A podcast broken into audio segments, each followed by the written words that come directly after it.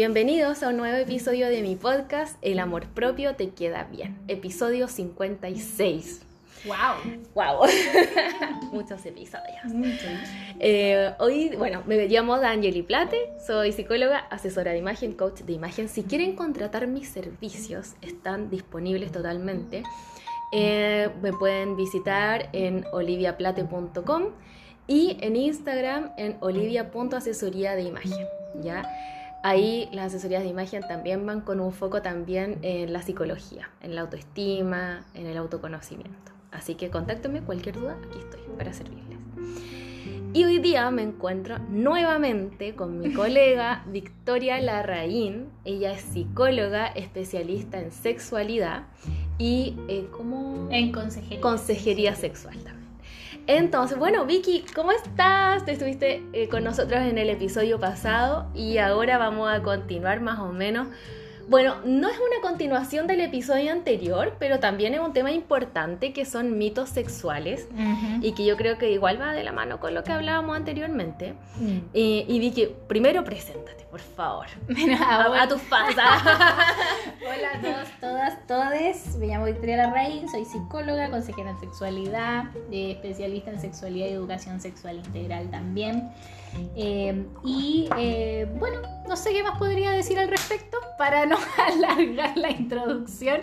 Solamente, bueno, que claro, cualquier persona que, que después del podcast tenga dudas, etcétera, también me pueden contactar. ¿Cuál es tu Instagram o tu red, ¿Cómo te contactan? Eh, puede ser directamente a mi correo psvictorialarraín.com o también en el Instagram psvictoria.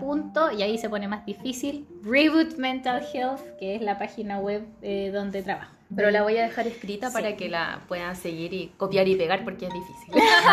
sí, está difícil. sí, oye Vicky, bueno, em, gracias por estar de nuevo acá con nosotros.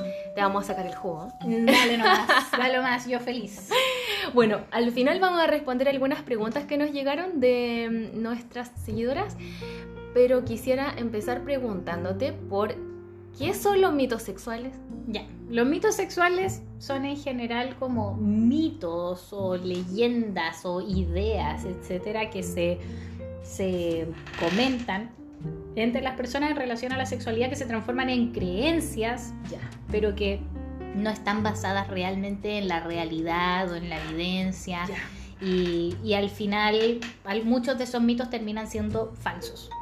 Y, lamentablemente algunos de esos mitos falsos también nos generan em, experiencias displacenteras o problemas en relación a nuestra vida sexual, a nuestra autoestima, la forma en la que nos relacionamos con el resto, etc. Entonces, em, es, un temazo en realidad, porque a veces nos quedamos, creemos mucho en los mitos y nos quedamos con los mitos, nos aferramos a los mitos y nos hace, nos generan problemas al final, más que darnos soluciones y información.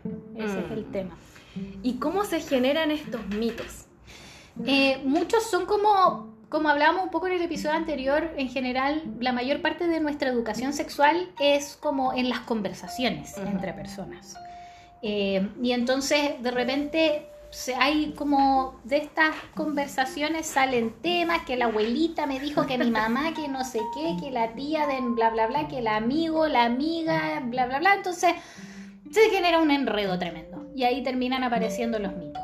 Y muchos de ellos a veces son súper dañinos, porque en general la gente los cree fervientemente, sobre todo como conversamos también en el tema de educación sexual, en el tema de la adolescencia, por ejemplo. Hay un montón de mitos asociados a la pubertad, a la primera vez, de relaciones sexuales, etcétera, que la virginidad o bla bla bla, que terminan generando mucho daño. Ya, Vicky, vamos al tiro entonces al tema y vamos a ir derribando mitos para poder educarnos también. Mm. Y que porque, por lo mismo que hablábamos la semana pasada sobre educación sexual, justamente cuando no tenemos una buena educación sexual podemos creer cualquiera de estos mitos que son falsos y nos pueden hacer muchísimo daño. Es verdad. Así que Vicky, cuéntanos cuáles son algunos mitos de los que tú has visto en consulta y que son frecuentes y que en verdad no son reales. Ya. Vamos a partir como del más general, que es que eh, hablarle a las personas de sexualidad implica incitarlas a tener relaciones sexuales. Ya. Como decía, como hablamos en el, en el podcast anterior, el tema de mientras más educación sexual yo tengo, más información manejo y desde eso también más, por ejemplo, se retarda la edad en la que comienzo a tener una vida sexual activa, etcétera, bla, bla. No, no está ligado el tema de tener más información con eh, tener más sexo, más libertinaje, etcétera, ¿ya? Punto uno que yo creo que es como bien general y bien central para poder empezar a hablar de, de este tema de, de los mitos. Otro mito que yo me encuentro harto, eh, por ejemplo, en el tema con las chicas, porque sí hay muchos mitos asociados también al tema del desarrollo puberal de los cuerpos femeninos. Ya. Por ejemplo, el tema de que, ah, no, es que si te crecieron las caderas es porque ya tuviste sexo. Oh, eso lo escuchaba yo cuando era sí, adolescente. Exacto. es como, no, te crecieron las caderas, tú ya tuviste sexo. y es como nada que ver. no tiene absolutamente nada que ver. Y aquí es donde venía la explicación del mito. Las caderas, ¿cierto?, crecen en este proceso puberal, porque vamos a entender la pubertad como el proceso del desarrollo corporal, que es distinto al proceso como de la adolescencia propiamente tal, que tiene más que ver con el desarrollo psicológico. Para en términos pedagógicos los vamos a diferenciar así, ¿ya? Entonces, por ejemplo, el desarrollo puberal, que es muy variable entre chicas, por ejemplo, o sea, entre corporalidades hay chicas que se desarrollan antes, otras después, etc. Entonces, en ese proceso, el tema de que te crezcan las caderas tiene que ver con un proceso específicamente asociado al desarrollo de las hormonas sexuales. No tiene nada que ver con que si tuviste sexo o no, que es distinto a, por ejemplo, cuando de repente ya hay un parto, que en general las personas tienden a, ni siquiera es que terminen con unas caderas gigantes, o sea, puede generarse que sean un poquitito más las caderas, así como chiquitito, un poquitito más nomás. Entonces, pero no, no, tiene nada que ver, eso se debe al desarrollo de la estructura ósea del cuerpo en el proceso de desarrollo puberal. Y es genética, o sea, yo que trabajo con tipos de cuerpo y la serie imagen, Oye, he visto tantos tipos de cuerpo distintos. A mí nunca se me desarrollaron las caderas porque tengo una cadera angosta y hombros anchos. O sea, eso es siempre fui yo y no es que sea una mujer santa y pura, no. Pero no tiene nada que ver. No tiene nada que ver, pero mis caderas son angostas. Y hay otras mujeres que tienen caderas anchas y hombros angostos y listo, es genética. qué bueno que lo dices porque es falso. Es absolutamente falso, o sea, es absolutamente falso. Pero todo lo que genera ese mito, o sea, por ejemplo, el bullying, la... Lo vivió una compañera mía en el colegio que se empezó a desarrollar, tenía caderas anchas, una cinturita pequeña, entonces se lo notaba mucho más. Y todos, claro, dicen, no, otra ya tuvo relaciones sexuales y, como es súper suelta. o sea, una cantidad de mitos detrás de ese mito. Exacto. Y era como, de verdad, pobrecita, porque no se lo merecía. No, claramente no se lo merecía. No, entonces, punto uno. Ya, en, la pubertad está llena de muchos mitos. Ya nos podríamos estar casi como una hora hablando solo de esos mitos, pero no lo vamos a hacer. Pero como para que se entienda el punto. El desarrollo puberal tiene que ver con el tema genético de la expresión de nuestras hormonas sexuales y cómo se expresan en el desarrollo de nuestro cuerpo. No tienen absolutamente nada que ver con nuestras prácticas sexuales ni nada por el estilo. De eso como para dejarlo punto muy claro al respecto.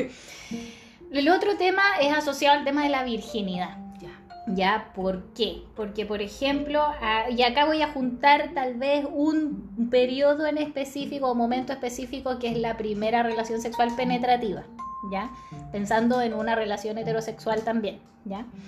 Entonces, por ejemplo, ahí aparecen muchos mitos. Punto uno, el tema de que siempre tiene que doler, que un poco lo conversábamos la, la semana pasada, que al final el punto está en que si yo estoy pensando en tener mi primera vez, etcétera, además de preservativo, puede ser una muy buena idea contar con lubricante, por ejemplo, porque probablemente entre por los nervios, etcétera. Lo que he escuchado yo, Vicky, es que a lo mejor a alguna de las chiquillas les ha pasado cuando, por ejemplo, conozco una historia de, por ejemplo, una mujer que cuando iba a tener relaciones sexuales con su pareja y ella eh, introdujo el lubricante, como, oye, ¿sabes qué? Quiero usar esto Oye, pero una ofensa no, hacia el hombre, porque ¿cómo entonces yo no te caliento? Y es tan así que tienes que usar un lubricante porque yo no soy capaz de calentarte y tú no sientes.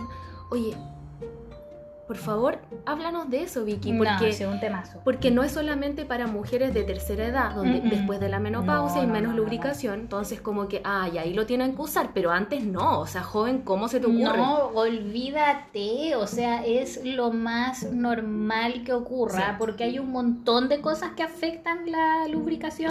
O sea, de hecho, siempre deberíamos ocupar lubricante. Sí, o sea, debería ser absolutamente normal y por eso también existen hasta lubricantes de sabores, de con sensaciones distintas, etcétera. está un en las farmacias ahora. Sí, en todas partes. En todas partes hay. Entonces, en ese sentido, sí, eh, hay que normalizar más el tema del uso Sí. de lubricante porque es como, por ejemplo, lo mismo que era el tema del uso del condón en un comienzo. Que era como, ah, es que tú no confías en mí. Por eso me pides que use condón. No, no es que no confíe, es un tema de salud. es un tema de autocuidado. Es un tema de prevención. No solamente de las ITS, sino también del tema del embarazo. Es también un tema incluso de temas tan específicos como el pH. Hay, por ejemplo, ¿cuántas mujeres o personas con vulva no les ha pasado que ante una relación penetrativa después tienen una infección urinaria? Exacto.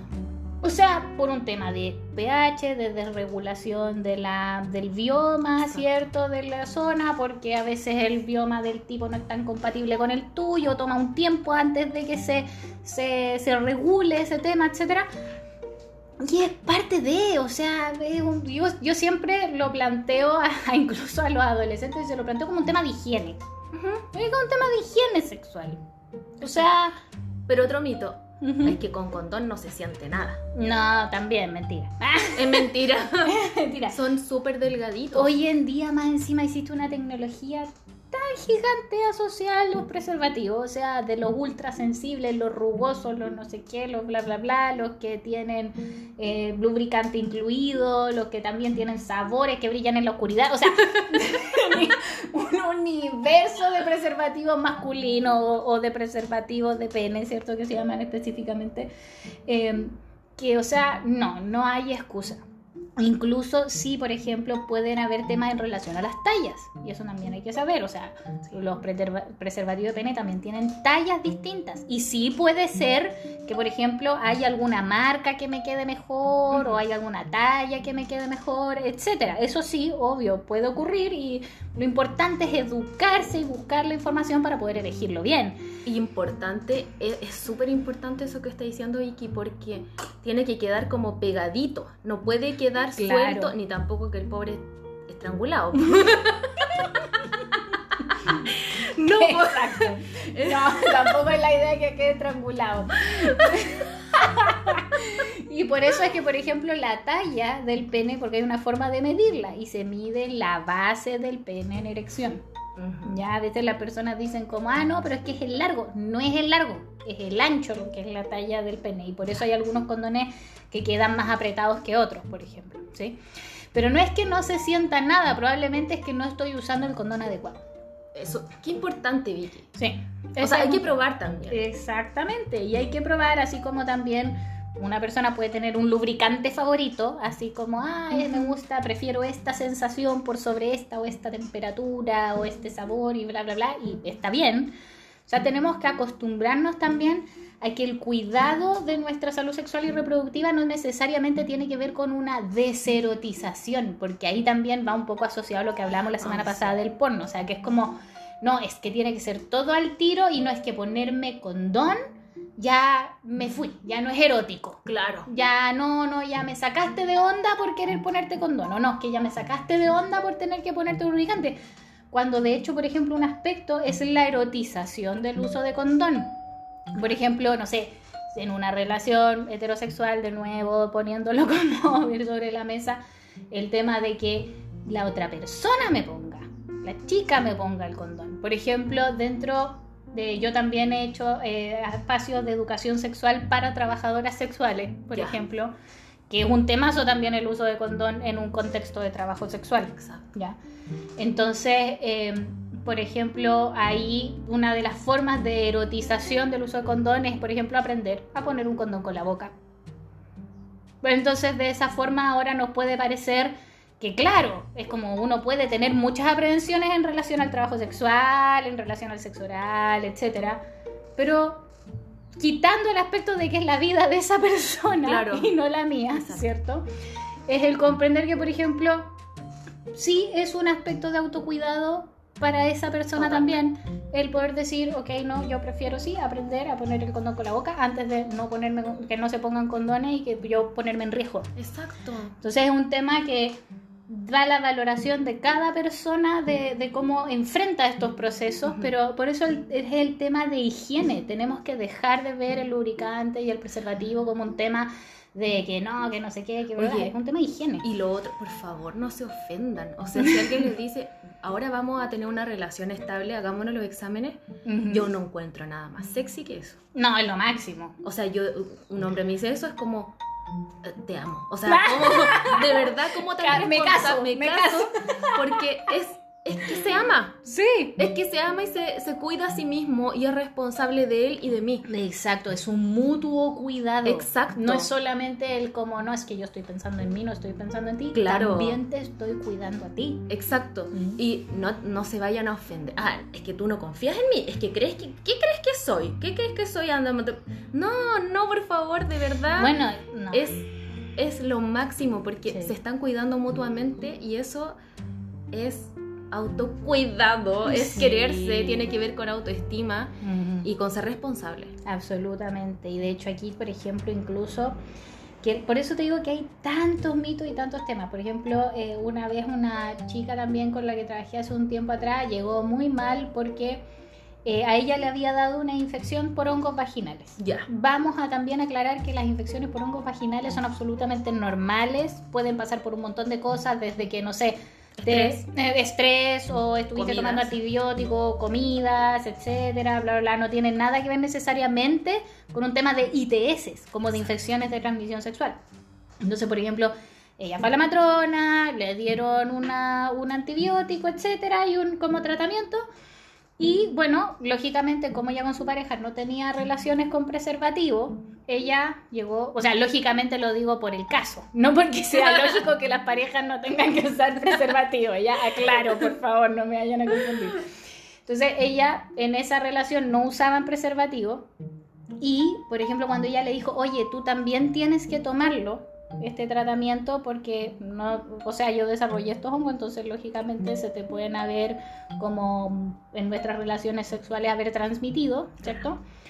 Tú te tienes que tomar este, este tratamiento, quedó pero la pata o sea, la pata porque él pensó con quién te metiste y no sé qué y bla bla bla y que no y pero no tiene nada que ver con una ITS no nada pero él entró en un estado así completamente frenético. Ya Vicky educación sexual. Educación sexual. Entonces por ejemplo y después cuando ella le explicó, o sea, literalmente ella en todo su tema, porque ella no tenía idea de esto, o sea, ella recién le, le pasó y aprendió con la matrona, porque le pasó, ella no tenía idea tampoco.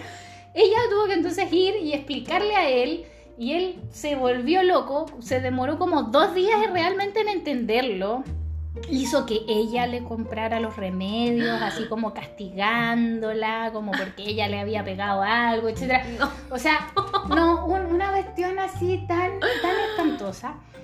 Y, y, bueno, el tema está en que ahí está el tema de la educación sexual y está también esto asociado a que entonces todas estas cosas son por ITS y que más encima las ITS se nos pegan porque somos cochinos, infieles, etc. Y es como, no, las ITS se transmiten por no uso de preservativo y por no hacerse exámenes regularmente. O sea, si yo tengo una vida sexual activa, tengo que estar cada cierto tiempo, cada uno, no sé, por lo menos cada unos tres años, haciéndome un chequeíto, así como mínimo. Entonces, es como, es, lamentable, ¿cierto?, que se generen esas situaciones donde estos temas y estos mitos o estas nociones, como de que la ITS es malo, es como lo cochino, lo no sé qué. Por ejemplo, una ITS muy común es el virus del papiloma humano. El 80% de la población, hombres y mujeres, lo tienen. Exactamente.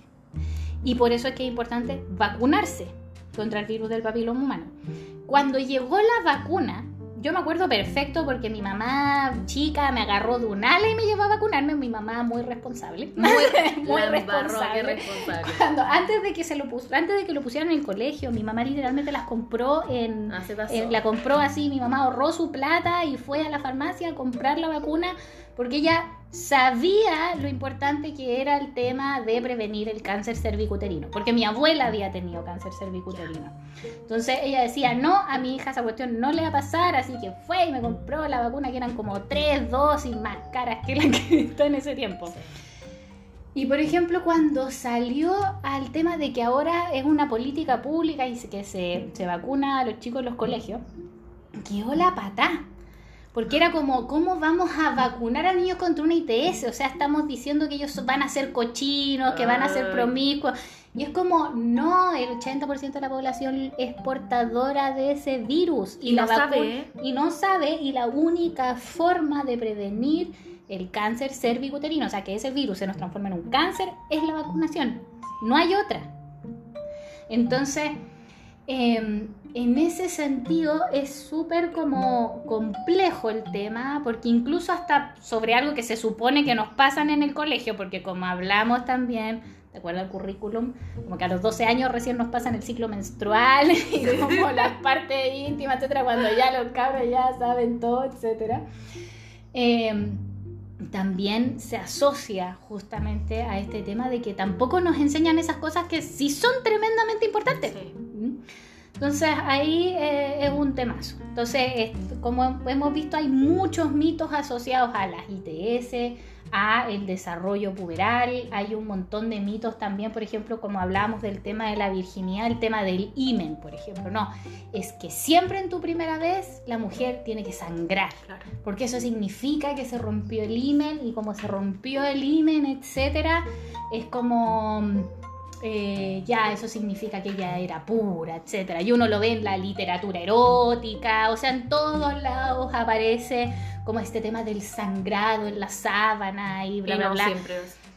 No solamente no siempre es así. Que eso ocurra significa que a esa mujer no le dolió más que la cresta. O sea, que estamos, por favor, Dios santo? ¿Qué significa eso? O sea, o sea, no, pésimo, pésimo, pésimo. o sea, es como, por ejemplo, incluso podría ser normal de una ruptura de un himen, tal vez más grueso, etcétera, unas gotitas. O sea, una cosa así muy pequeñita, que, que el flujo vaginal salga como un poquito rosadito, una cosa así. Ya. Eso podría ser, sí, esperable de un tejido que se rompió. Pero esa cuestión así como de que no, es que la sangre bañó la sábana y no, ¡ay, qué espanto! No me imagino lo que le va a haber pasado a esa pobre mujer, o a esa pobre persona. Entonces, en ese sentido, es tragicómico. Porque, por ejemplo, la cantidad de chicas que de repente se ven expuestas a que les cuestionan después, po, es como, ah, es que tú no Sí, sangraste. po. Sí. Eso significa que tú no eras virgen y no sé qué, y es como, no, y la cuestión, y ¡buah! Y es como, man, el imen se rompe porque te caíste, Por- porque anduviste en por bicicleta. andar en bicicleta, por andar a caballo, por... Y no te diste ni cuenta a veces. Ni te diste cuenta. Si eres gimnasta artística y te Uh, abrís sí. de pierna, te aseguro que el imen ya no está. Como muy poco probable que siga ahí. ¿Cachai? Entonces, al final, eh, este, este tema que es este mito, como asociado que la virginidad se asocia al imen y que el imen siempre está ahí, etcétera.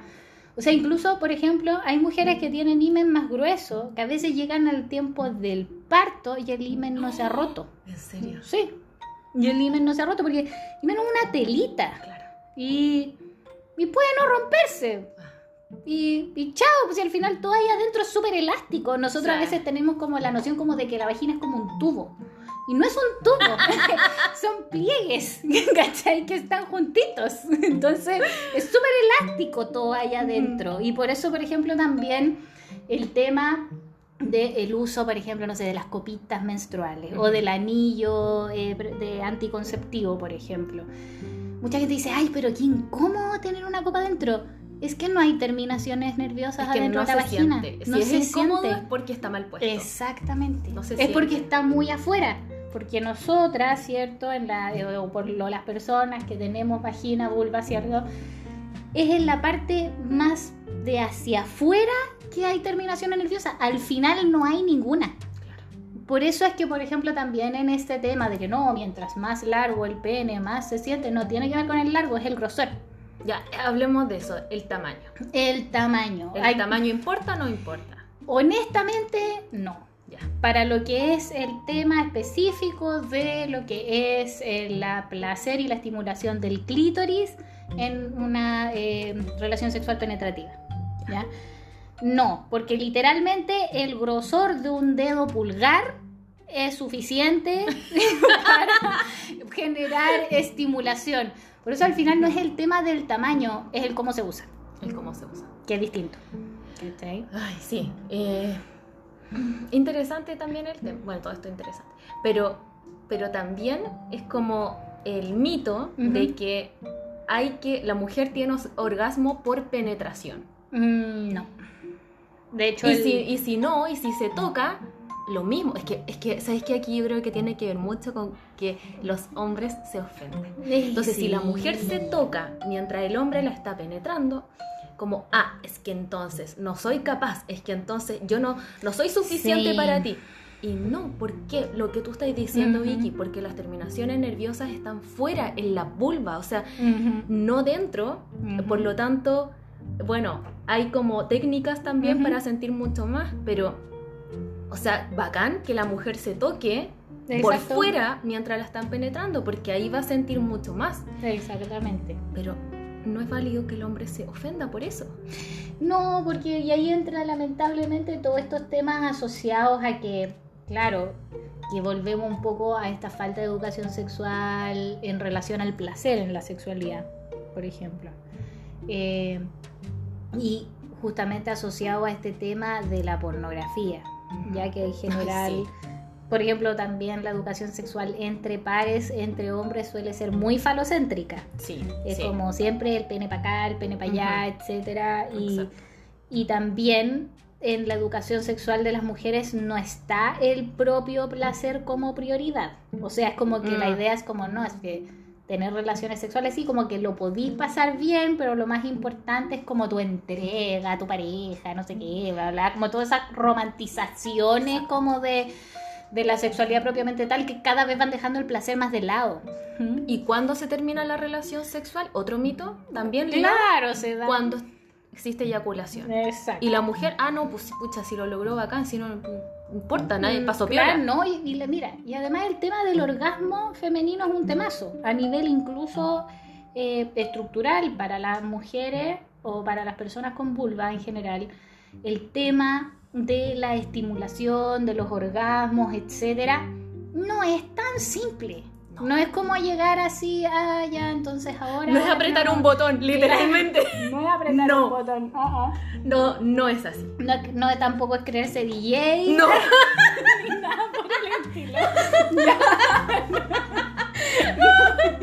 No es ni apretar el botón ni volverse DJ.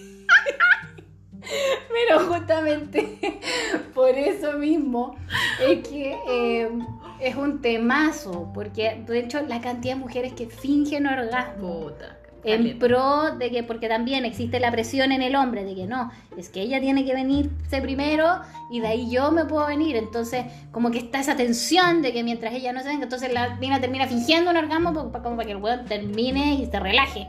Pero tampoco es el fin de una relación no, sexual. No, es el fin. Si no pasa, no importa, no pasa nada. Lo podemos haber pasado genial igual, ¿me entiendes? Y, y también el comprender de que sí para mí es tal vez una experiencia que quiero tener, no es necesariamente la penetración con la que lo voy a tener. De hecho, Ujú. el, creo que como que el, un porcentaje, no sé, no sé si estoy dándolo vuelta, pero era como el 70% de las mujeres no tienen orgasmo solo por penetración. Exacto. No, y es No, así de simple, nuestra fisionomía no está en esas condiciones. exacto.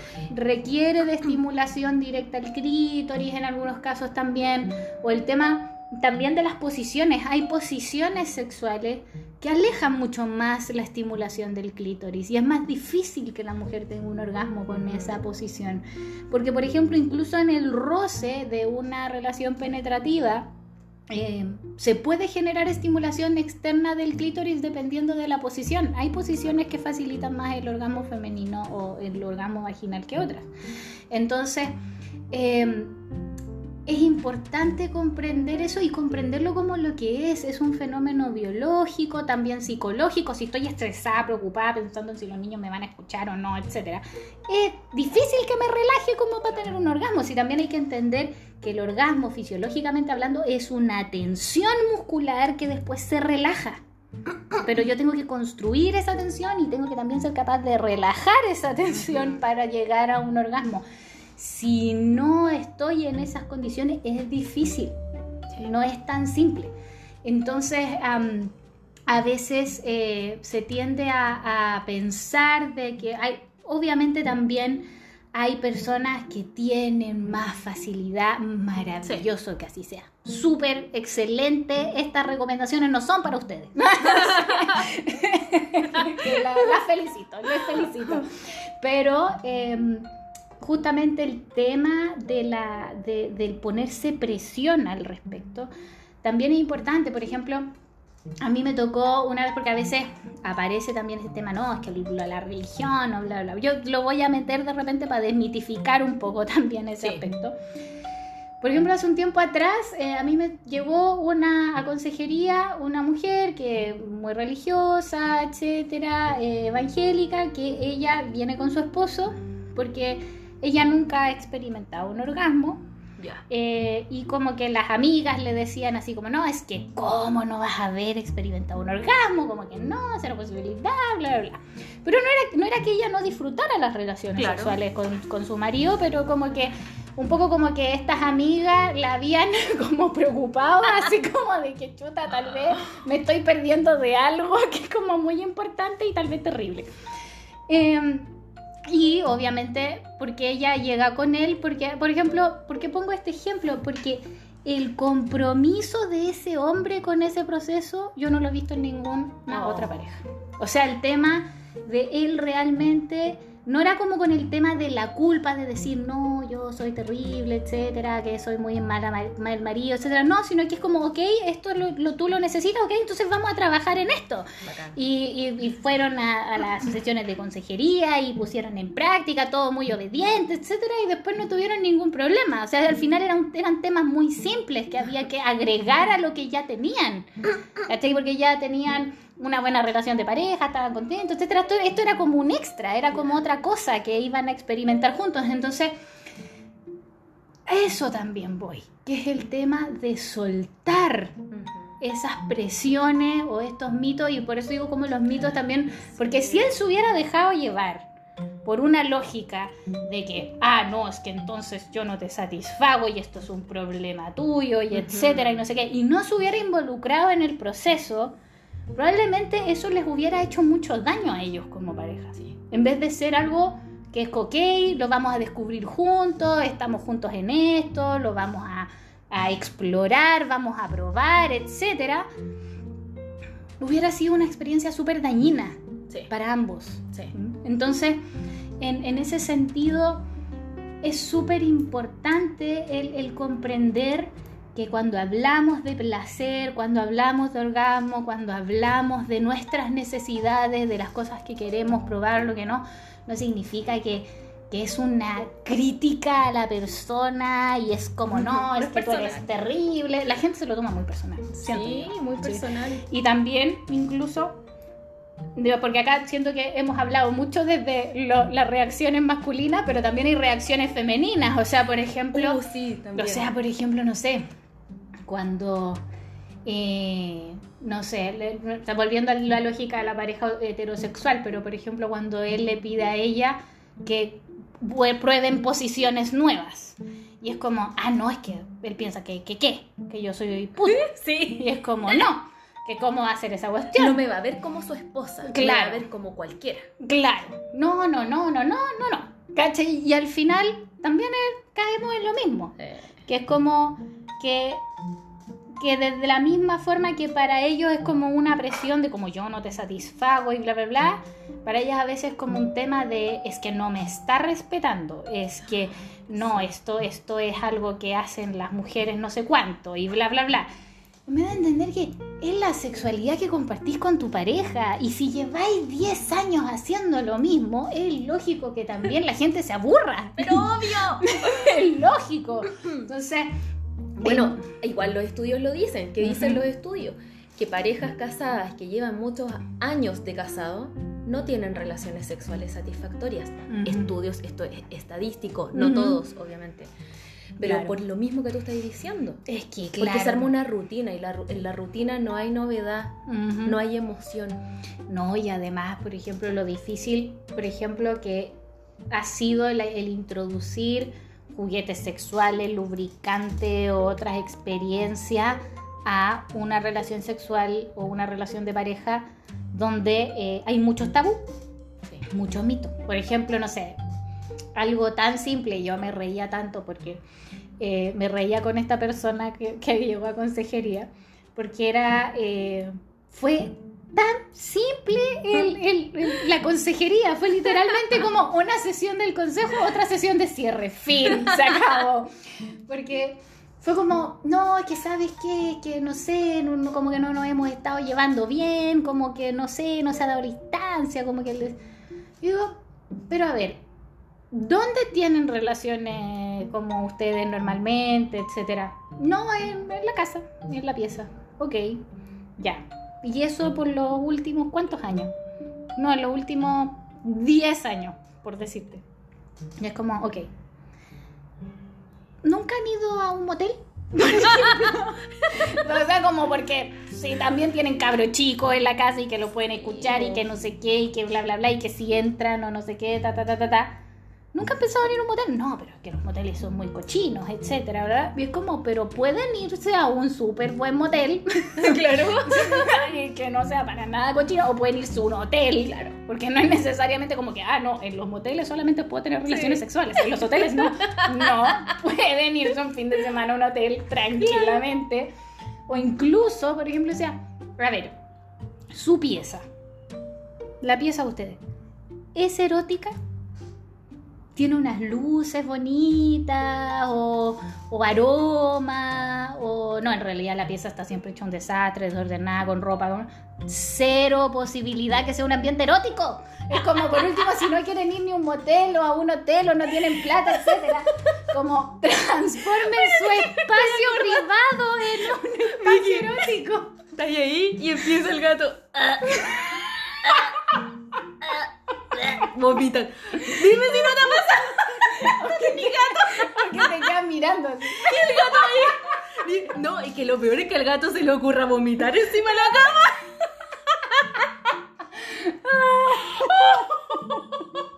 qué, no, qué mata pasión. La realidad. La realidad.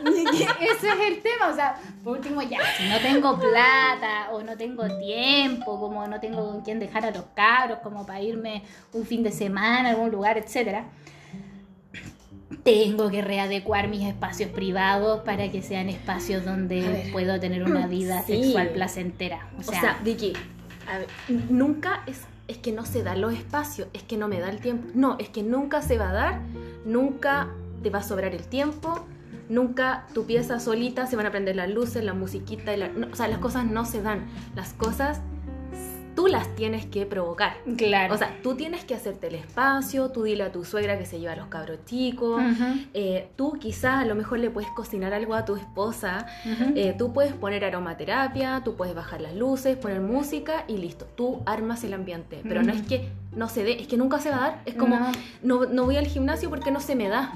No, pues si te has inscrito, has visitado gimnasios, te has hecho el tiempo. No, es que solo las cosas no se van a dar. Claro, exactamente. Es como, eh, y en ese mismo tema, de hecho, como para cerrar la, la, anécdota de esta experiencia en particular, fue súper chistoso porque al final fue como el, oye, tienen que transformar su ambiente en un ambiente erótico, porque entre ellos no había problema. No era como que cuando se daba no fuera placentero, lo pasaran mal, no sintieran deseo, etcétera sino que simplemente como que ya no habían espacios de encuentro, cosas así.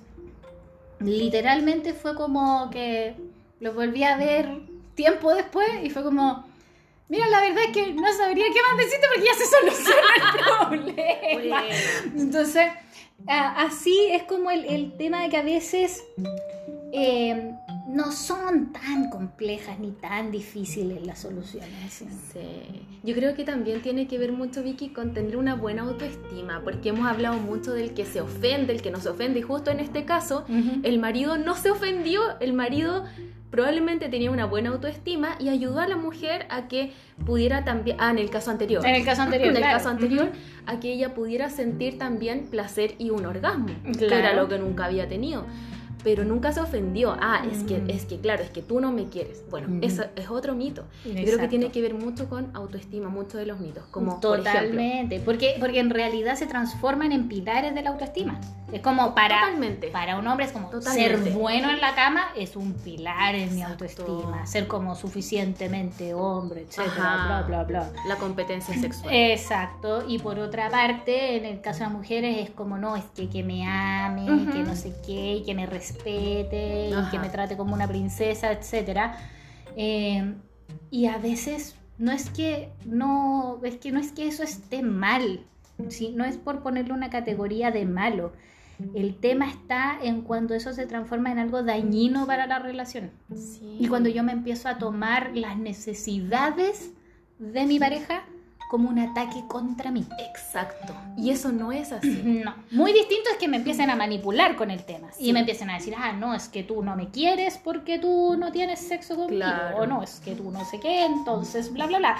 O cosas por el tío, no, es que tú me, me querís presionar para que hagamos esta posición porque en realidad querís pulirte con putas, no sé, etcétera. es como todos esos aspectos que ya se transforman en, en, en en discursos ya más agresivos entre las personas que son parte de una sí, yo creo que mm, eh, muchos de estos mitos también se pueden derribar conversando.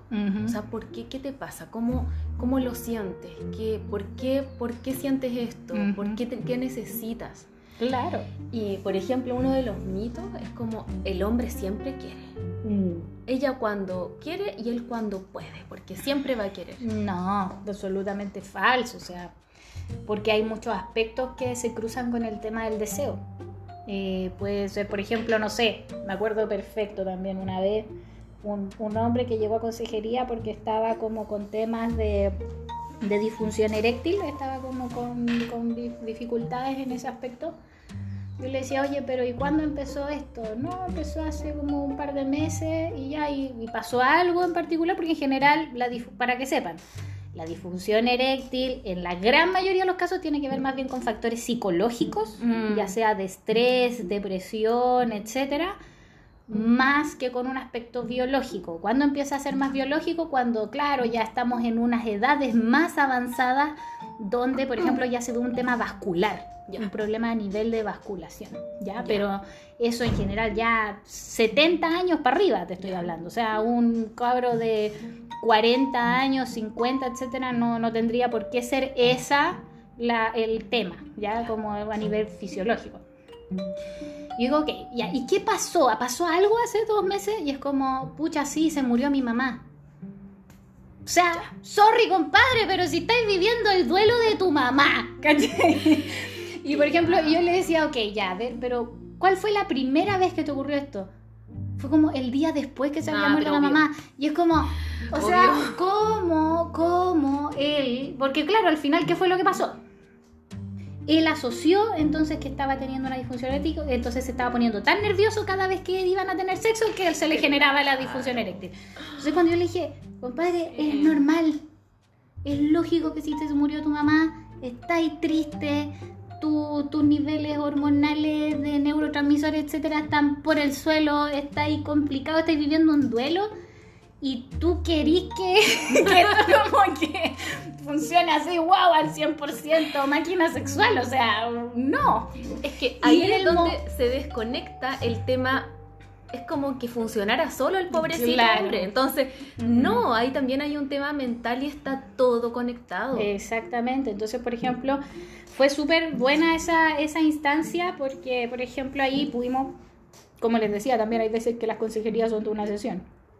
Fue como, oye, eh, pero esto es absolutamente normal que te pase, etcétera, por tal y cual tema. Y me dijo como, ah, ¿en serio? Yo le dije, sí, en realidad yo creo, le dije que lo único que tenéis que hacer es relajarte. Es como, o sea, quítate esa presión, porque es absolutamente normal que si estás viviendo un duelo, y que si estabas viviendo un duelo la primera vez que te pasó así intenso, etcétera, eh, o sea, es lógico que no estés así al 100% dispuesto, disponible, ni con ganas, etcétera. Y, fue tan simple como eso. Fue como decir como ya, esto es normal. De hecho, fue chistoso porque él se, seguía sintiendo muy tenso. Yo le dije, mira, si quieres, usa, eh, por ejemplo, ahí está la pastilla azul. El Viagra, sildenafilo. Eh, usa media como para ayudarte en ese momento pero yo, creo que no la vaya a necesitar después. Y literalmente fue así, como que fue necesario una vez, como para que volviera a agarrar confianza y decir como, ah, ya, en verdad, sí, no la necesito. Y listo, y se acabó el problema, y fue, y listo, y bla, bla. Entonces, a veces, claro, cuando nos ponemos en estos mitos a ponernos presiones, porque ese es el tema, los mitos nos ponen presiones, nos ponen juicio, nos ponen eh, muchas veces como parámetros irreales o de situaciones como son muy poco flexibles además, eh, no, no, dan espacio para el diálogo, para la conversación, para la comprensión. Eh, lamentablemente, bueno, terminan pasándonos la cuenta y generándonos situaciones muchas veces, como te digo, muy displacenteras o de mucha tensión, de mucha preocupación que nos podríamos ahorrar. También. ¿sí? Entonces ahí es importante eh, hacer este trabajo de también investigar cuando me esté pasando algo, pero en fuentes confiables de información. TikTok. TikTok, el grupo de Facebook no es una fuente confiable de información. Mi tía Juanita no necesariamente sabe tampoco, ¿cachai? Yo no digo que tengan que ir necesariamente a consejería siempre, si uno puede ser autodidacta y tal vez ir investigando y leyendo papers, no sé, o cosas así, de repente me ha sorprendido gente que de repente llega a la consulta y como que ya han pasado por toda una investigación y como que en realidad llegan así como a resolver un tema así como bien puntual, como, oye, ¿sabéis que leí esto y leí esto y ta, ta, ta, y bla, bla, bla? Que eso también se da y también está bien. Si tenemos derecho a poder buscar instancias formativas y de educarnos. Si el tema complejo está en cuando nos quedamos con los mitos amarrados, nos quedamos con las situaciones displacenteras y como que nos aferramos porque nos da miedo, etcétera, nos preocupa y al final terminamos pasándolo mal. Exacto. Y esa parte eh, a mí me llega a dar pena a veces cuando de repente se ve personas que llevan tanto tiempo pasándolo tan mal por cosas tan simples de solucionar a veces. Ah, Entonces, eh, no porque la persona me dé pena es porque ahí ya viene mi rabia de contra la falta de educación sexual. Ay, como pocha, no. Ahí se solucionaría, se solucionaría muchas cosas. Sí. Sí, por ejemplo, eh, el mito de que, bueno, es que hay tantos, Vicky, como que tengo que elegir entre tantos, pero de que eh, ah, bueno, para terminar el tema de, los hombres que siempre quieren, a veces no quieren. Yo también leí una vez que uno de los peores miedos de los hombres era que la mujer quisiera y él no, porque no siempre quieren. De repente quieren dormir cucharita y, hacer cariño y, nada más, no tienen siempre ganas. Y otro mito es que los hombres tienen más ganas siempre que las mujeres, y tampoco es así. No, no necesariamente. De hecho, en términos de deseo, se sabe que es más o menos similar. Solamente que las mujeres tienden a expresarlo menos o a buscar más menos las instancias como de encuentro sexuales o de satisfacción de esa necesidad. Pero no significa que sea más. Lo que sí, los hombres piensan más en sexo. Eso también es un estudio chistoso, como que los hombres piensan como, puente 15 veces al día en sexo y las mujeres 10. Pero, también es caleta, o sea, perdóname, pero no, son, más. no son dos veces. No, es cierto. Oye, Vicky, eh, ¿te parece que contestemos algunas preguntas que nos llegaron? A ver si alcanzamos. Mira, una es, hola, ¿qué tan anormal o raro es simplemente no tener ganas de tener sexo, sea hombre o mujer? No es anormal. Es normal no tener ganas de repente. Pero durante cuánto, es? ponte tú hay un periodo, durante un año, durante un mes, ¿cuánto es lo Es normal? que también ahí, por ejemplo, hay otro aspecto de lo que es la diversidad sexual de género, que por ejemplo existen las personas asexuales. Exacto. ¿ya? Eh, las personas asexuales son personas que no sienten prácticamente nunca ganas de, de tener relaciones sexuales, que no significa necesariamente que no tengan. Ya, eso también, eso no significa que, que no accedan por otros motivos, etcétera. Ya es, es entrar en un mundo muy, muy complejo en la dimensión de la sexualidad. Pero ahí yo la pregunta que le haría a esa persona de vuelta sería si eso es normal en ella o no. O sea, ¿siempre ha sido así? ¿O es ahora que está pasando por un periodo en particular que no le está pasando? ¿Es con alguna pareja en específico? ¿O es, eh, por ejemplo, que claro, que tal vez fantaseo, pero en realidad no quiero? Son muchos aspectos a responder, pero por lo mismo no lo consideraría de plano anormal. Yo creo que es depende de la persona. Si Sí. yo antes sí, no sé, tenía una vida sexual muy activa, con mucho deseo, etcétera, y ahora algo cambió, así como radicalmente, pueden haber muchos factores. Dentro de mi relación de pareja, mi autoestima, puedo estar tal vez pasando por una depresión o tomando algún medicamento que me esté generando como alguna baja en el deseo sexual, o puede tener, puede estar con algún tema hormonal, por ejemplo, no sé, la menopausia o algún desequilibrio hormonal en particular. Solo en los casos, como comento, en el que es un cambio que yo observo en mí. Son muchos factores. Claro, y que es muy distinto a que, por ejemplo, no es que sabéis que en realidad no me ha pasado nunca. Nunca me han dado ganas, en realidad. Y es como, bueno, eso Puede ser asexual. sí, puede ser normal eso. en- Y, en y yo creo que otra cosa importante es si le afecta realmente, porque a lo mejor puede que antes sí tenía ganas, pero ahora no.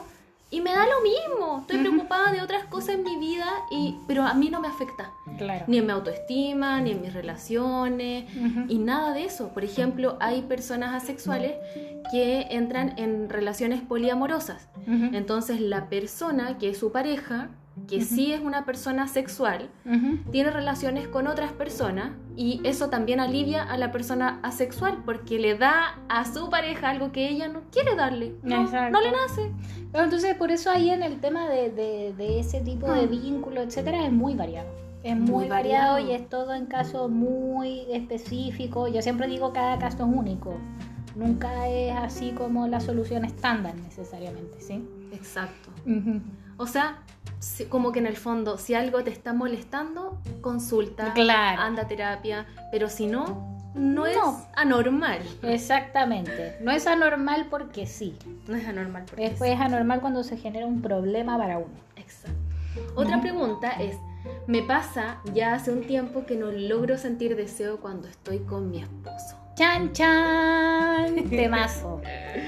Eh, mira, hay muchos factores que se asocian con el tema del deseo. Sobre todo en una relación, en una relación sexoafectiva estable, que tal vez lleva mucho tiempo, etc. Puede ser que, por ejemplo, mi relación de pareja no esté del todo bien y eso me genera como tal vez una, una cierta distancia de, de lo que es el, el, el generar un deseo por esa persona. Eh, a veces también pueden haber factores asociados hacia, mi autoestima, por ejemplo, también. Eh, también a los cambios en, la relación propiamente tal. Eh, y ahí justamente es muy importante primero hacer como ese buen diagnóstico de qué genera ese cambio en el, deseo sexual en- hacia el marido en este caso, ¿cierto? Hacia su esposo. Porque además de que pueden ser muchas cosas, además de ese factor, también está el tema de las, porque las formas de solución también es muy distinto. Por ejemplo, si no me genera deseo porque, por ejemplo, lo que hablábamos antes del dolor. Si, por ejemplo, si me está doliendo, bueno, hay que resolver el tema del dolor. Tenemos que ver si es la lubricación, tenemos que ver si es el piso pélvico, tenemos que ver qué, pasó ahí. Eh, también si es un tema asociado a que no sabéis que ya no siento deseo porque en realidad él ya no me atrae. por ejemplo. Pasar, ¿qué puede pasar un temazo. Sí. Puede, ok, ¿qué no me atrae? ¿Qué podría ser distinto? Porque acá no se trata de pedirle a la persona que cambie, pero, o sea, piensa en todo lo que cambia nuestra corporalidad, nuestra personalidad, nuestros gustos, nuestras rutinas, etcétera, en el tiempo, ahora acompañado de una pareja. O sea, es lógico que hay- pueden haber procesos en este desarrollo de las personas que de repente nos generen choque y nos generen como, mm, nah, mm, no sé, mm, y como distancia, no, no, ya. Si, por ejemplo, ya no son placenteras las relaciones sexuales con mi esposo, bueno, ahí hay que atacar eso. ¿Por qué no están siendo placenteras? ¿Qué está pasando? ¿Qué está faltando en ese encuentro íntimo que ya no está generando un placer? ¿Mm? Entonces hay que reconectarse, si no, con ese placer, por ejemplo, del encuentro sexual. Entonces, son muchos factores que pueden estar ahí jugando como en el, el tema. Y lo importante es el tomarlo, yo también lo diría, tomarlo con cierta normalidad. Si llevo mucho tiempo en una relación de pareja, es lógico también que el deseo fluctúe en el tiempo, que hayan periodos donde haya más deseo, periodos donde no haya tanto deseo, etcétera, y eso también es normal. Muchas veces la persona lo asociamos a algo muy malo y no es necesariamente algo malo, simplemente es un proceso que hay que vivir como pareja y hacer los ajustes necesarios para poder seguir creciendo juntos. ¿Sí? Vicky, la última pregunta que vamos a alcanzar a responder. Hola, masturbación en los hijos. ¿Cómo abordarlo? Chan, chan, temazo. Ya. Eh, punto uno, es normal. En hombres y en mujeres. En hombres y en mujeres Ya. es normal. Eh, de hecho, en, lo- en la primera infancia es normal encontrarse, porque como decíamos, es el, en- lo decíamos en el, en el episodio anterior, el tema de la erotización. O sea, nosotros los adultos ponemos la categoría erótica. Nosotros decimos como, ah, esto se está masturbando imaginándose una modelo o a un modelo. Y es como, no necesariamente. O sea, por ejemplo, incluso a los niños eh, a veces es normal ver que se frotan como contra algo, contra un mueble, etcétera, cositas así como, no sé. Pero es por un tema de que hay terminaciones nerviosas ahí. Simplemente se siente bien, así siente como se siente bien hacerte cariño, etcétera, se Claro. siente rico, etcétera. Pero no necesariamente, es como con una, in- con una imaginación erótica, así como tremenda, y que se están imaginando una relación sexual. No, ¿ya? Ya. Entonces, primero, comprender eso, sobre todo en lo que es como estos frotamientos que son más o menos normales en la infancia. Ya. Ya en la adolescencia o en la pubertad, claro, pero ahí, por ejemplo, más que el, porque aparecen los sueños mojados, por ejemplo, que son involuntarios en los chicos.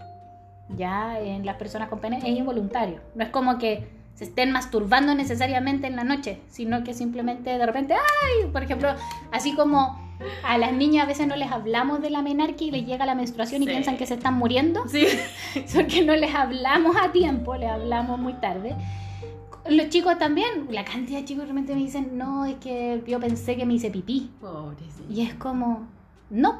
Sí, era el tema de esta sueños mojados, esta, la espermarquia, que se llama, ¿ya? Ya. Entonces, eh, por ejemplo, ahí hay aspectos que son involuntarios, pero sí, por ejemplo, cómo abordar el tema de la masturbación, un aspecto muy importante es asociarlo al tema de la privacidad. O sea, por ejemplo, el decir, mira, ¿sabes qué? Este aspecto de tu vida sí es normal, bla, bla, bla, eso ocurre, pero es privado. No se tiene por qué enterar todo el planeta. Ne- no de, que- de contarles, pero por ejemplo, eh, a veces está el tema de que, claro, se llegan y dejan los papeles confort tirados en la pieza y tiene que venir la mamá a limpiar.